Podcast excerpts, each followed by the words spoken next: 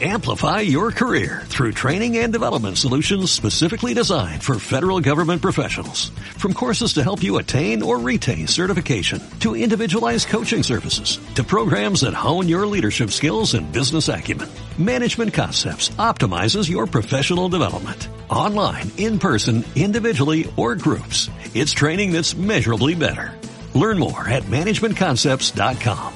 That's managementconcepts.com.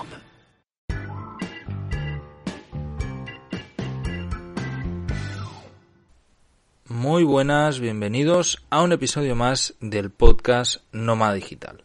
Soy Carles de vivedistinto.com y hoy vengo a hablaros de dinero. Pero antes de comenzar, como siempre, quiero agradecer el patrocinio de este podcast a la empresa Web Empresa. En webempresa.com podéis encontrar los mejores servicios de hosting de habla hispana con servicio 100% en español es donde nosotros tenemos todas nuestras webs importantes y con quienes confiamos para que todo funcione como debe. Ahora sí, vamos con el episodio de hoy. Y quiero hablaros de dinero, algo que es tan tabú, sobre todo en, en España. No sé por qué motivo es, es tan tabú hablar de dinero cuando hay otras culturas como culturas asiáticas o, o incluso las americanas que hablar de dinero es, algo más, al final forma parte de nuestro día a día y tampoco tiene que suponer un gran tabú. Bueno, eh, quiero hablar de dinero y no quiero hablar de cifras, sino de cómo manejamos el dinero viajando como nómadas digitales. Y esto lo voy a hacer a raíz de una experiencia propia que acabo de tener viajando desde Nicaragua hacia Barcelona en la que me di cuenta de cómo gestiono mi dinero y la necesidad de gestionar el dinero de diferentes maneras que podemos tener en los nómadas digitales. En primer lugar, mm, voy a poner en contexto para que entendáis un poco por qué eh, este podcast y estas necesidades. Yo tengo residencia nicaragüense, eh, vivo allí y tributo allí desde hace un montón de años, ya siete años con este, y evidentemente tengo empresa en Nicaragua y además cuentas bancarias personales en Nicaragua, así como propiedades y demás. Además, al ser de origen español, tengo también cuentas bancarias en bancos españoles donde tengo domiciliados gastos que tengo en España, eh, ingresos y diferentes cosas. Normalmente cuando estoy viajando necesito gastar en moneda local trato de almacenar en euros o en dólares en su defecto y procuro tener el mínimo de tasas de conversión posible. Esto, aunque parezca una tontería, es algo que se lleva un montón de dinero. O sea, las comisiones de cambio pueden llegar a ser altísimas. Voy a explicar un poco lo que ha sucedido ahora yo tenía un dinero almacenado en Nicaragua, una cantidad importante, en dólares, en mi cuenta en dólares en Nicaragua. Para aquellos que no entendáis, en Nicaragua, aunque hay la moneda local es el Córdoba, se permite, está todo dolarizado, se permite tener cuentas en dólares e incluso tener cuentas en euros. ¿Vale? Yo en mi caso tengo las tres, tengo cuenta en Córdoba, euros y dólares. Dentro del mismo banco, allí por tener el, sistema bancario, de hecho, americano funciona muy diferente al europeo. En Nicaragua a mí me pagan dinero por tener dinero en la cuenta, mientras que en España tengo que pagar por tener dinero en la cuenta.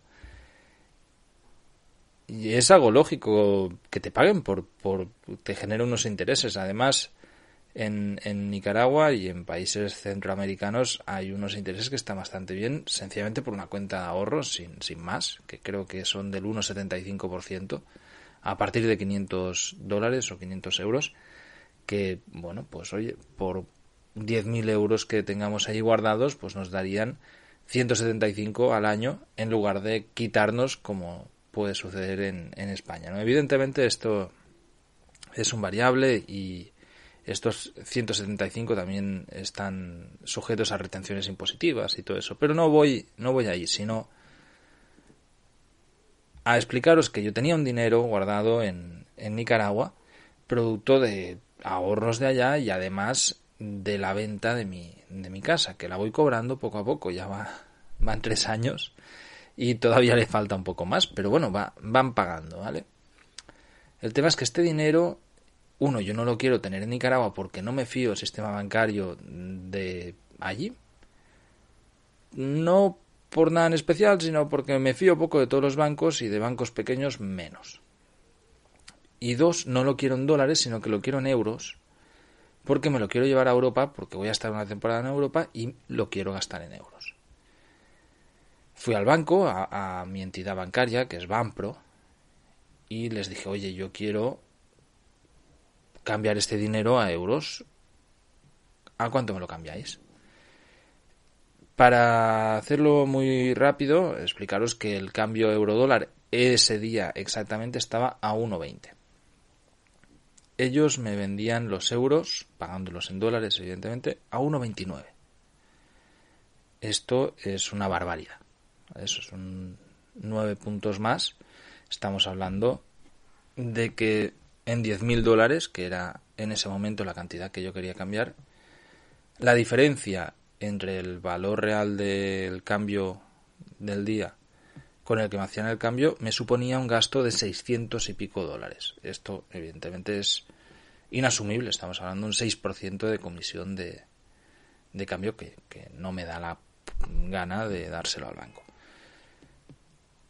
Fui al mercado negro de cambio de divisas, que es algo que es semi-legal, o sea, no, no creo ni que sea ilegal en Nicaragua, es pues en las afuera del banco hay gente que se dedica a cambiar dinero, que tiene fajos de billetes, unos tacos enormes ahí en la calle y tú cambias y te dan un cambio mejor que el del banco. El problema está en que como no hay turismo, el euro es muy escaso. Entonces fui a hablar con uno de los cambistas, hay uno que conozco desde hace muchos años, le dije que quería comprar euro, pero quería pagarlo con dólares en lugar de córdobas, que es a lo que ellos están acostumbrados. El cambio normal allí es de dólar a Córdoba. Para no hacerlo muy, muy largo, él me dijo que, que sí, que podía conseguir euros, que me los cambiaba a 1,20. Dije, vale. Como estas grandes cantidades de dinero, ahí, ahí son grandes, dan un poco de respeto, le dije de cambiar 5.000 vino al día siguiente, me trajo 5.000 euros, yo le pagué 6.000 dólares a 1,20. Estupendo. Me fui a mi banco, donde había retirado los dólares, e ingresé los euros. Lo hice sencillamente porque eso era a inicios de año y quería mantener a salvo esos euros y no os quería llevar encima. Y como yo tengo cuenta en euros en Banpro, pues sin ningún problema me aceptaron los euros me preguntaron que de dónde venían, les enseñé que eran dólares que yo había convertido a euros y no hubo ningún problema más.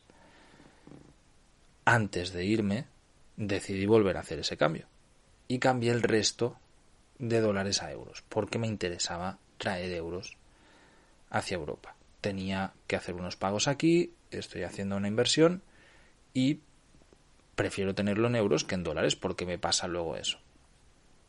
El tema está en que saqué los euros, hice de nuevo, perdón, el cambio de dólares a euros, saqué los euros y ahora sí no podía hacer una transferencia de mi cuenta de euros de Nicaragua a mi cuenta de euros España. Primero porque en el Banco de España me informaron que eso podía traer problemas. No entiendo el motivo, pero vale. Con lo que me lo traje en cash. Íbamos en mi pareja y entre los dos llevamos esta cantidad de dinero. El problema está en que fuimos primero a Costa Rica y nos quedamos ahí una semana, así que estuve viajando por todo Costa Rica con dos fardos de euros de los que no me separaban ni por asomo. Ya os podéis imaginar la gracia que me hacía a mí ir a todos lados con 10.000 euros encima. Además de dólares que llevaba, la cámara, los objetivos, el portátil, era básicamente un boleto de la lotería para cualquier ladrón. Esto provocó que no me desprendiera en ningún momento ni de la riñonera ni de la mochila. No quise dejarlo en ninguna habitación donde nos quedamos, evidentemente en el coche menos, y lo llevé absolutamente las 24 horas encima. Sí que para dormir, pues evidentemente lo, lo dejaba en la mesita. Esto provocó una situación que me era incómoda. Realmente viajar con tanto dinero era muy incómodo. Yo normalmente viajo con efectivo, no tanto, pero sí que viajo con, con cantidades de efectivo.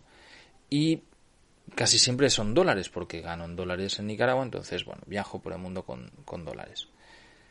Una vez llegué a, Barcelona, ya hice los pagos que tenía que hacer, ya desaparecí este dinero, que no quiero tenerlo en cash, vaya a ser que pase algo, y ya.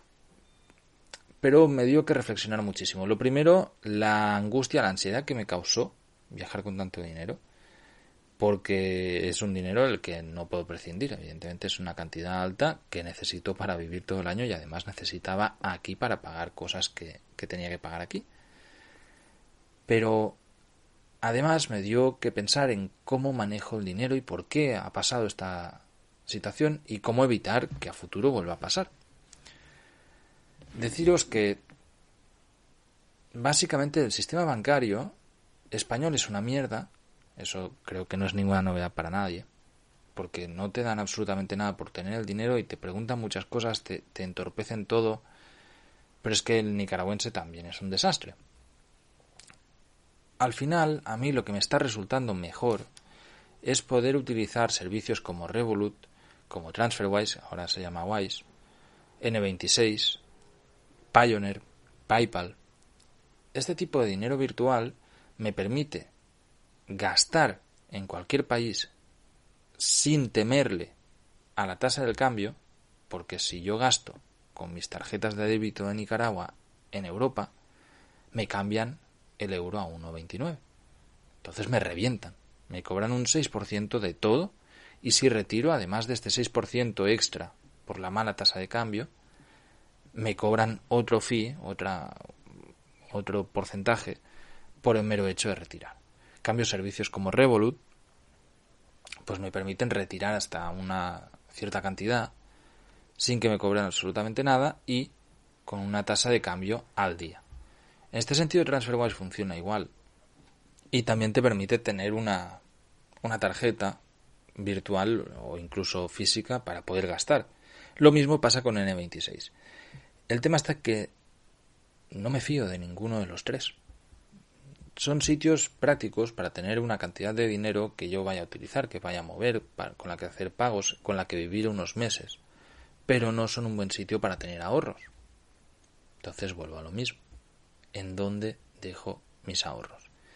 Y a raíz de hacerme esta pregunta y darle vueltas, porque, por ejemplo, puedo tener ahorros en Estados Unidos, donde tengo cuenta bancaria personal, y de donde me fío de los bancos donde tengo cuenta bancaria. Dudo mucho que Wells Fargo algún día vaya a reventar así de un día para otro.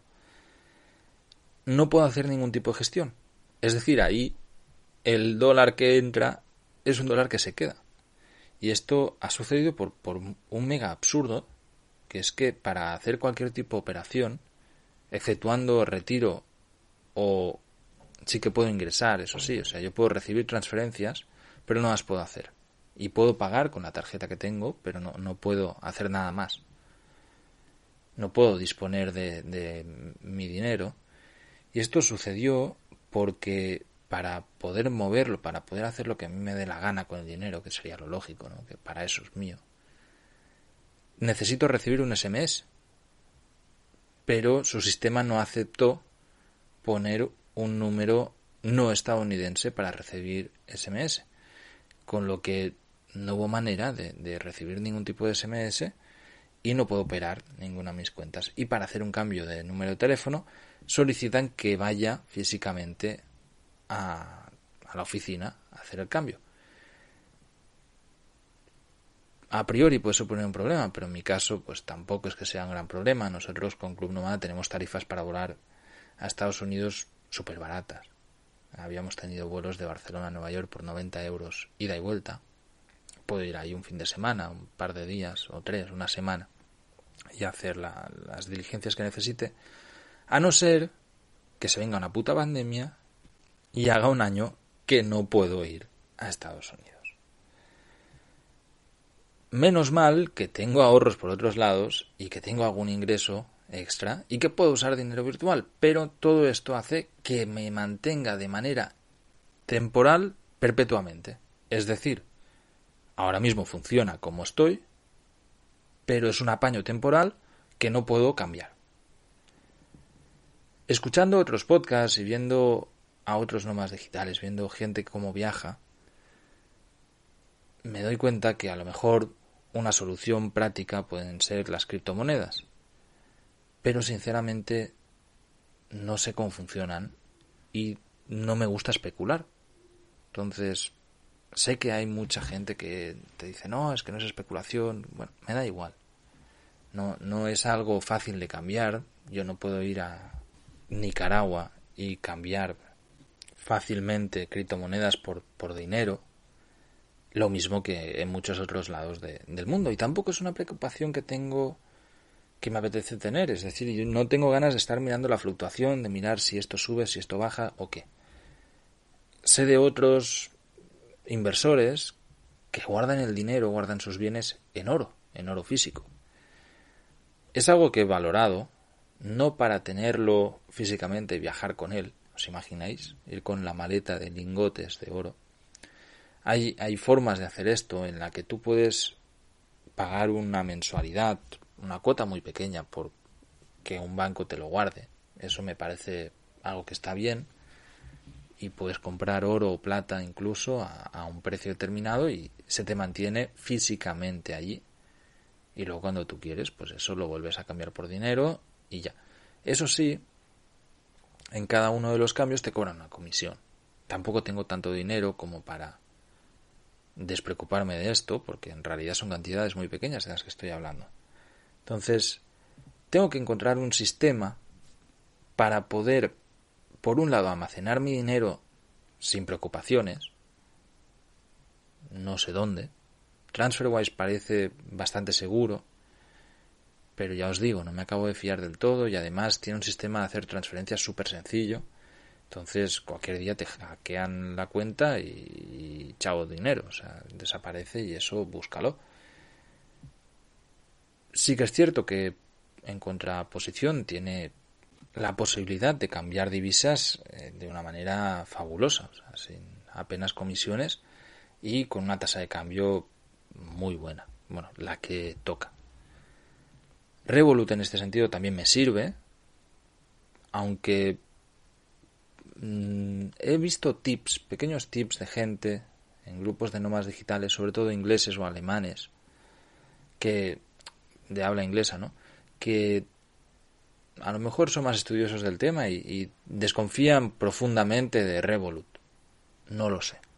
Yo tengo dinero en Revolut, utilizo Revolut para mi día a día. Y la verdad que hasta el momento debo decir que estoy contento con el servicio, funciona muy bien, me ha funcionado en absolutamente todo el mundo y he viajado por todo el mundo. De hecho, eh, eh, ayer estaba mirando la tarjeta que se me está destrozando y se me está despegando ya de, tanto uso que le he dado y creo que voy a tener que pedir una nueva antes de que me caduque la que tengo ahora porque realmente está hecha polvo. Como digo, es una buena manera de, de poder disponer de tu dinero cuando quieras. Además tienen un montón de cosas premium que merecen la pena investigar. Mm, hay seguros de viaje añadidos, hay salas VIP en los aeropuertos, que eso, aunque parezca una tontería, a veces va muy bien, sobre todo si tienes que hacer escalas largas. Incluso, bueno, tienen clubs de compra y cosas así que a mí ahí ya me importa menos, soy muy poco consumista. Pero sí que es cierto que bueno, hay, hay una cierta número de ventajas que, que es interesante. Lo que sí que está claro es que no quiero volver a viajar con tanto dinero, a no ser que vaya de un banco, cruce aeropuertos, vaya a otro banco y lo deposite. Pero llevar tanto cash es, es arriesgado, arriesgado por muchísimas cosas. Eh, las mismas autoridades te lo pueden joder, te puedes perderlo, te lo pueden robar, llama la atención. Yo cuando voy a los bancos de Nicaragua, ahí la, fila es pública, entonces cuando te dan un montón de dinero, todo el mundo lo ve, todo el mundo se te queda mirando y, tienes la sensación de que te van a atracar a la que sales del banco. Luego no pasa absolutamente nada, ¿eh? es un país muy tranquilo, pero la sensación que tienes es esa y, por tanto dinero te pueden joder la vida en, un país donde estás hablando de que el salario pueden ser 150 dólares al mes, pues llevas encima 100 salarios, ¿no? Imaginaos. Es como si aquí alguien tuviera salir del banco a alguien con 100.000 euros en, en efectivo. Para aquellos que no lo sepan, la mayoría de países, esto es, todo el mundo lo toma como que fuera una regla general, pero no es así, ¿vale? Y, voy a explicarle por qué. Para la mayoría de países tú puedes viajar con objetos de valor de hasta 10.000 dólares o euros en el caso europeo, sin necesidad de declararlo en aduanas. En el caso de que viajes con más dinero, puedes declararlo y si tú declaras dónde viene y estás demostrando que solamente lo vas a transportar, no te tendrían que cobrar absolutamente nada por el hecho de pasar por el país. Y digo que todo el mundo lo tiene como norma en general, pero es que en realidad cada país tiene sus reglas, la mayoría estandarizadas en 10.000 dólares. Entonces, si vais dos personas, puedes llevar hasta 10.000 dólares cada uno sin necesidad de declarar. Cuando viajas con tanto dinero, el problema es que te pueden parar, te pueden buscar problemas, las mismas autoridades, sobre todo en países donde hay autoridades corruptas, y puedes tener problemas que hagan que una parte de tu dinero se quede in situ a modo de soborno, a pesar de que lleves documentación que acredite dónde ha salido ese dinero. Por suerte no, no fue el caso y, sin ningún problema, ¿no? Pero sí que es cierto que muchas veces he tenido problemas por llevar siempre bastante efectivo encima. En Tailandia me robaron dos veces, en dos ocasiones me, robaron, una la encontré y la otra no, sencillamente perdí el dinero, en Nicaragua también he perdido dinero y al final siempre estoy pendiente de que he dejado bastante dinero en algún lado. Entonces, quiero ver la manera de cambiar esto porque me molesta, es algo que, que, no es necesario, joder, estamos en una época en la que todo lo puedes pagar con tarjeta, todo puede ser dinero virtual, entonces debería ser así, sobre todo en el caso nómada digital, donde tienes el dinero digitalmente y podrías disponer de él de forma digital también absolutamente siempre y olvidarnos del cash. Para mi próxima expedición voy a tratar de investigar sistemas parecidos a lo que es el WeChat para Asia. Hace poco escuchaba un episodio del podcast de Lejano Este, de Adrián Díaz, que me gusta muchísimo, que lo entrevisté hace muy poco aquí en el, en el podcast de Nómada Digital, en el que hablaba que para el mercado asiático las tarjetas de crédito o de débito, las tarjetas físicas, son un sistema ya totalmente obsoleto que están acostumbrados ya a otras formas de pago, otros sistemas de pago y que mantienen las tarjetas igual que nosotros aquí mantenemos el cash, pero que igualmente pues también el cash es algo que está totalmente obsoleto. En Europa sí que es cierto que las tarjetas pues eh, son lo más novedoso todavía.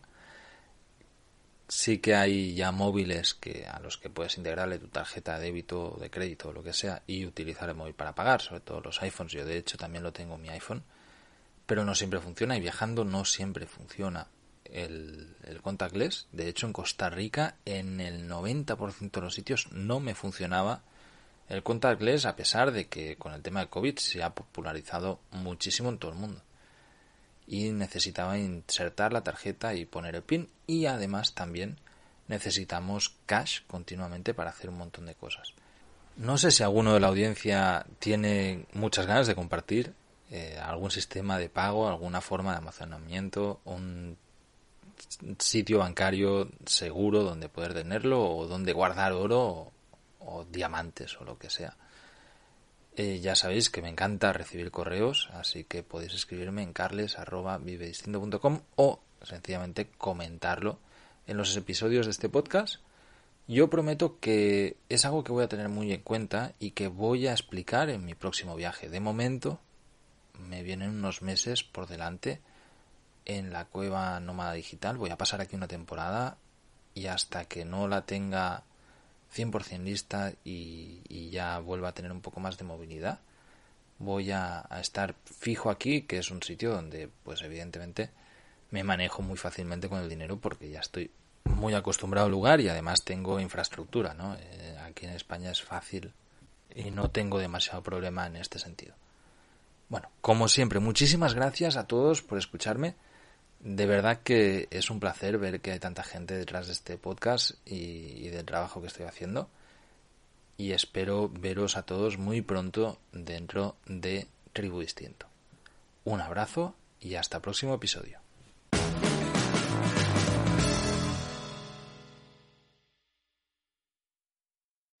Amplify your career through training and development solutions specifically designed for federal government professionals. From courses to help you attain or retain certification, to individualized coaching services, to programs that hone your leadership skills and business acumen, Management Concepts optimizes your professional development. Online, in person, individually, or groups, it's training that's measurably better. Learn more at managementconcepts.com. That's managementconcepts.com.